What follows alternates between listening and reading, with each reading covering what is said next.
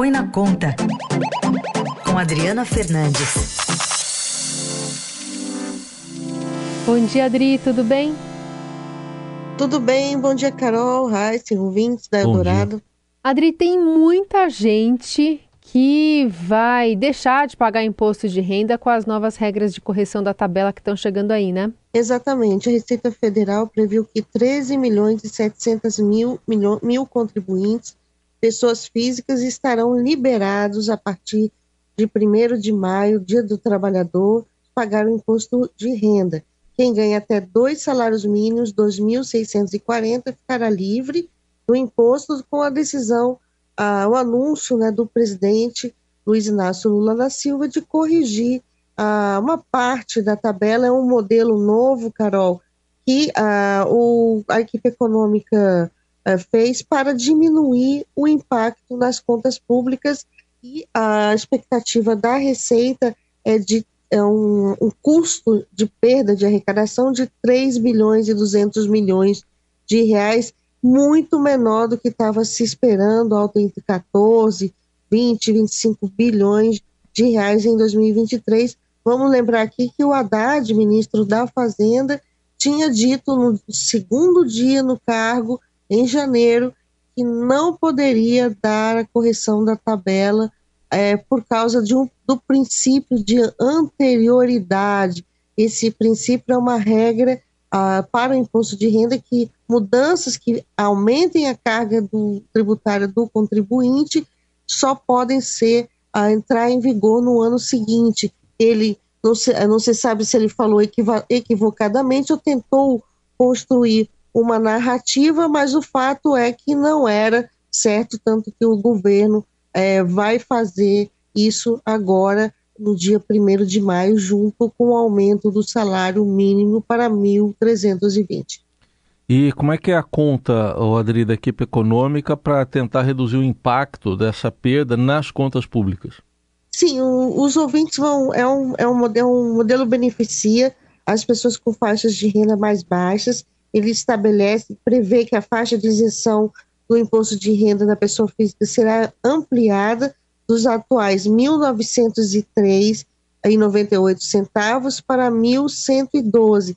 Mas o, o truque é que vai ser permitida uma dedução simplificada mensal de 528 reais do, do, do, do, do imposto. Isso vai fazer com que é, as pessoas com que uh, garantir a isenção para quem ganha até 2.000, esse desconto, né, até 1.640, que corresponde exatamente a dois salários mínimos. Essa operacionalização serve para que os brasileiros e as brasileiras, segundo a Receita, sintam o benefício imediatamente no bolso. Não haverá qualquer retenção na fonte uh, para essa faixa de renda, ou seja, não terão que esperar a declaração do ano seguinte para pedir a restituição do que foi uh, uh, retido eh, na, na, no, no olerite, na folha, na folha hum. é, de, na, na contra-cheque, né? Olerite, uhum. como vocês chamam aí em São Paulo, né? Isso. É, que a gente chama de olerite. Então, assim, na verdade era um desconto que já acontecia é, compulsoriamente, né, Adri?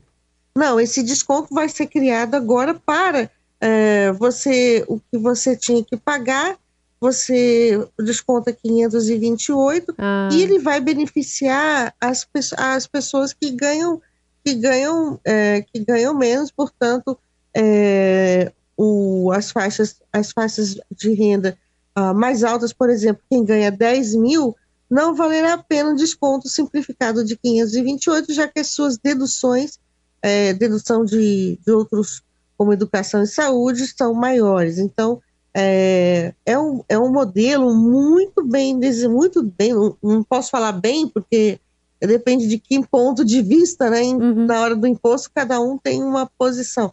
Mas é um, um modelo que foi desenhado para é, que, que beneficiar especialmente e isentar quem ganha até 2 é, bilhões, 2 salários mínimos. Importante que foi na prática, um, o Haddad conseguiu mitigar um pouco o impacto hum. dessa medida nas contas públicas. E tem alguma novidade para tentar com que mais pessoas declarem o imposto de renda, Adri, para que essa base fique maior? Carol, nada disso. Uhum. Não tem, não tem. O governo é, está construindo uma proposta de reforma tributária. São duas etapas. Uma é o imposto sobre os tributos que incidem sobre o consumo e outra sobre o imposto de renda, que é a, que é a segunda etapa da reforma.